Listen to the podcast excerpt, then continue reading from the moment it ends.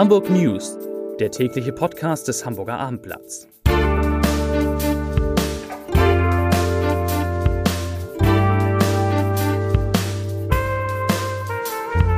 Herzlich willkommen. Mein Name ist Bernd Röttger und ich freue mich auf zwei liebe Kollegen hier im Podcaststudio. Es wird um einen neuen Lerncampus in Hamburg und um einen Boom der Flüge nach Sylt gehen.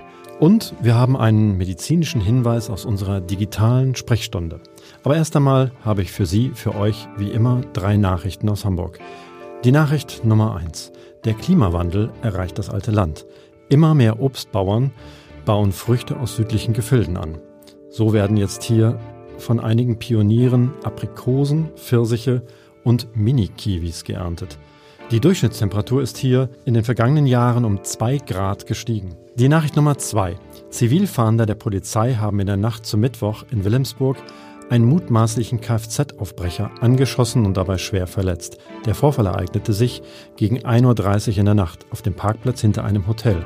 Dort hatten sich die Zivilfahnder auf die Lauer gelegt, weil es schon in der Vergangenheit immer wieder zu Diebstählen aus Fahrzeugen von Handwerkern gekommen war, die in dem Hotel übernachteten. Als die Beamten den Dieb aufforderten, stehen zu bleiben, sprang er in seinen Wagen und fuhr auf die Fahnder zu.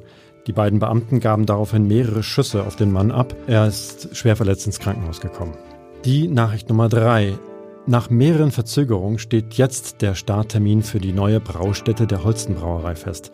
Am 4. November wird Bürgermeister Peter Tschentscher die neue Braustätte in Haus Bruch eröffnen. Nach 140 Jahren verabschiedet sich die Brauerei dann endgültig aus Altona. Auf dem bisherigen Gelände entstehen dann unter anderem 1400 Wohnungen und ein Hotel. So, und jetzt sind noch zwei liebe Kollegen zu Gast. Ich beginne mit Hannah-Lotte Mikoteit. Sie hat sich heute um einen neuen Bildungscampus für Hamburg äh, gekümmert. Das Gebäude sieht ein bisschen aus wie ein UFO. Hannah-Lotte, was ist da genau geplant? Ja, also das wird ein neuer Lernort, der gestiftet wird von dem Ehepaar Benjamin und Janina Lynn Otto. Das sind also, das ist der Sohn des ähm, derzeitigen Aufsichtsratschefs Michael Otto, der eine Stiftung gegründet hat und der möchte gerne einen ganz besonderen Lernort schaffen. Da geht es um das Thema generationenübergreifendes Lernen. Also sozusagen von der Kita bis zum Seniorenalter sollen da Menschen zusammen lernen. Geplant ist auch eine Schule, eine Kita, eine Universität, aber auch außerschulische Lernangebote. Dieses Gebäude ist geplant auf dem Gelände von, von Otto oder einem angrenzenden Gelände. Ist das jetzt nur für die Mitarbeiter von, von Otto? Nein, auf gar keinen Fall. Das ist ja äh, Bestandteil ein, eine Stiftung, ähm, über die er das gründet und das soll der Öffentlichkeit zugänglich sein und wird auch von der Straße zugänglich sein, also nicht nur über das Gelände. Und das sieht ja schon ziemlich groß aus die, äh, in der Animation, die wir morgen zeigen. Wie groß muss man sich das vorstellen? Also die sprechen davon, dass das 20.000 Quadratmeter Nutzfläche sind, die über mehrere Stockwerke da ähm, gebaut werden. Das soll ein, ja, es sieht ein bisschen aus wie so eine flachgelegte Acht, finde ich, mit ganz viel Holz, Grün, viel Platz. Ähm, und Sonnenkollektoren obendrauf auf dem Dach? Ja, ganz und gar nachhaltig und umweltschonend. Das ist ja ganz klar, genau.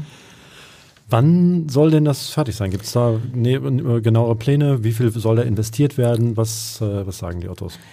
Da halten die sich noch so ein bisschen zurück. Also sie sagen einen Zeitraum von oder nennen einen Zeitraum von drei bis vier Jahren, bis das wirklich stehen soll. Ähm, das ganze Projekt läuft ja im Augenblick unter dem Arbeitstitel Live Hamburg. Ähm, über die Investitionssumme sagen Sie leider gar nichts. Ich habe ein paar Mal nachgefragt, weil das ist natürlich schon ein Riesenprojekt. Ja. Ähm, es geht ja nicht im Prinzip darum, das Lernen nochmal neu zu erfinden. Das ist ja so ein bisschen die große ähm, Fragestellung, unter der Sie das Ganze gestartet haben. Aber leider keine Zahlen bislang wissen wir nicht. Na, dann sind wir gespannt auf deinen Bericht morgen und äh, auf, äh, auf die Bilder dieses äh, neuen Bildungscampus. Danke, Anna-Lotte. So, und nun habe ich meinen Kollegen Edgar Hasse zu Gast. Hallo. Er recherchiert oder hat heute recherchiert eine in Zeiten von Fridays for Future fast unglaublich klingende Geschichte. Die Flüge nach Sylt nehmen wieder zu. Was ist da der Hintergrund, Edgar? Also abgesehen davon, dass es wirklich nicht gerade sehr umweltfreundlich ist zu fliegen, aber fliegen doch sehr viele Menschen, die nach Sylt wollen, wieder auf die Flugzeuge, auf dieses Verkehrsmittel, weil es Probleme bei der Bahn gibt. Und ich habe mit Peter Duven gesprochen, dem Geschäftsführer des Sylter Flughafens. Und der bestätigt, dass immer mehr Bahnreisende genervt sind von den langen Verspätungen, die es gibt aufgrund von Bauarbeiten und aber eben auch von dem schlechten Service und defekten Toilettenanlagen an Bord oder geschlossenen Toilettenanlagen, dem schlechten Zugmaterial, dass diese Menschen dann darauf verzichten, mit der Bahn zu fahren und eben auf Flugzeuge zurückgreifen. Und offensichtlich ist es so, dass Sylt auch ganz explizit oder die Sylter äh, Tourismusbranche ganz explizit darum wirbt, kommt mit dem Flugzeug und nicht mit der Bahn oder habe ich Nein, also es gibt keine Werbung darum, okay. das ist einfach so, dass die Menschen das für sich entscheiden mhm. und dass es natürlich auch immer wieder jetzt neue Destinationen gibt, die Sylt ansteuern. Also beispielsweise kann man jetzt auch von Kassel aus Hessen nach äh, Sylt fliegen und auch jetzt wieder von Berlin aus. Was ja beides gar nicht so weit ist, ja kein, mhm. kein Fernflug. Ähm, und von, von Hamburg kann man fliegen. Äh, kann Mit Sylt ja auch, kann man auch kann fliegen. Man auch fliegen. Aber das große Beispiel ist eben zum Beispiel Düsseldorf. Mit der Bahn braucht man sieben Stunden, wenn es schlecht läuft, acht, neun Stunden. Und im Flieger ist man in einer Stunde da. Okay, das äh, macht schon einen Unterschied aus. Ähm, wie groß ist denn so die Steigerung? Was äh das sind Steigerungsraten von drei Prozent im Vergleich zum Vorjahr. Das sind jetzt in diesem Jahr, die erwartet werden, 135.000 Passagiere.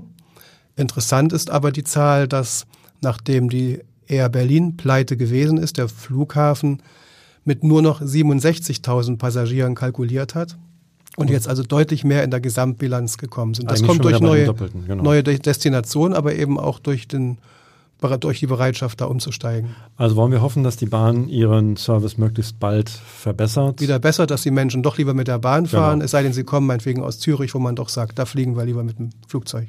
Ja, vielen Dank für diese interessante Geschichte, Edgar, und äh, wir freuen uns auf deinen Bericht morgen. Meine Kollegin Vanessa Seifert hat in ihrer digitalen Sprechstunde heute Professor Lars Marquardt äh, zu Gast gehabt. Er spricht darüber, wie man Schlaganfälle erkennen kann, was jeder darüber wissen sollte.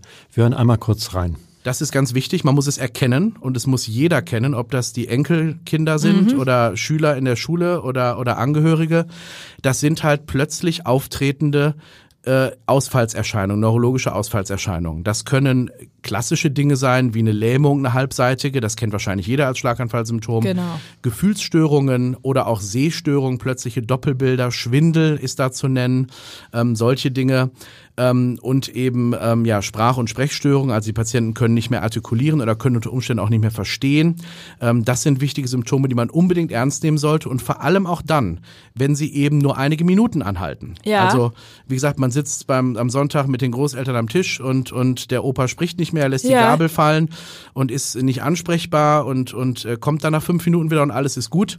Das, das wäre ein großer Fehler. Das wäre ein großer Fehler, das nicht ernst zu nehmen. Da muss man trotzdem den Rettungsdienst rufen. Wir haben in Hamburg Hamburg ein sehr, sehr, sehr gutes Schlaganfallversorgungssystem. Mhm. Ähm, den Rettungsdienst rufen, die nehmen das sehr ernst und bringen den Patienten trotzdem mit Blaulicht in die nächste Schlaganfall-Spezialeinheit um dann eben die entsprechende Diagnostik machen zu können, weil wir wissen, dass nach solchen Schlaganfallvorboten, wir nennen das TIA, transitorische chemische Attacke, ja. das sind Schlaganfallsymptome, die wieder von selbst aufhören wissen wir, dass das Schlaganfallrisiko in den ersten Stunden und Tagen danach extrem hoch ist. Ah, das also sind so Art Warnsignale. Bis zu 30 Prozent. Und wenn man dann im Krankenhaus ist und ein Problem feststellt, was man dann schnell behandeln kann, dann kann man den Schlaganfall verhindern. Und das okay. ist ganz wichtig.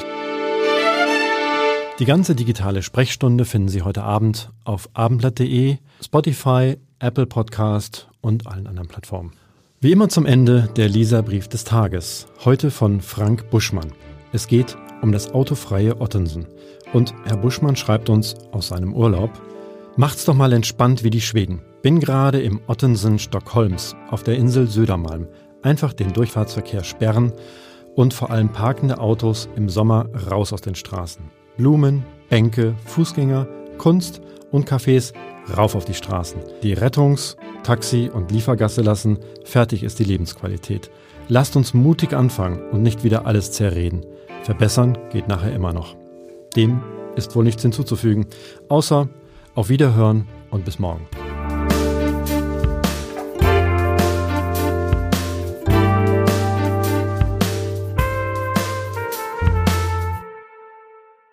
Weitere Podcasts vom Hamburger Abendblatt finden Sie auf abendblatt.de slash podcast.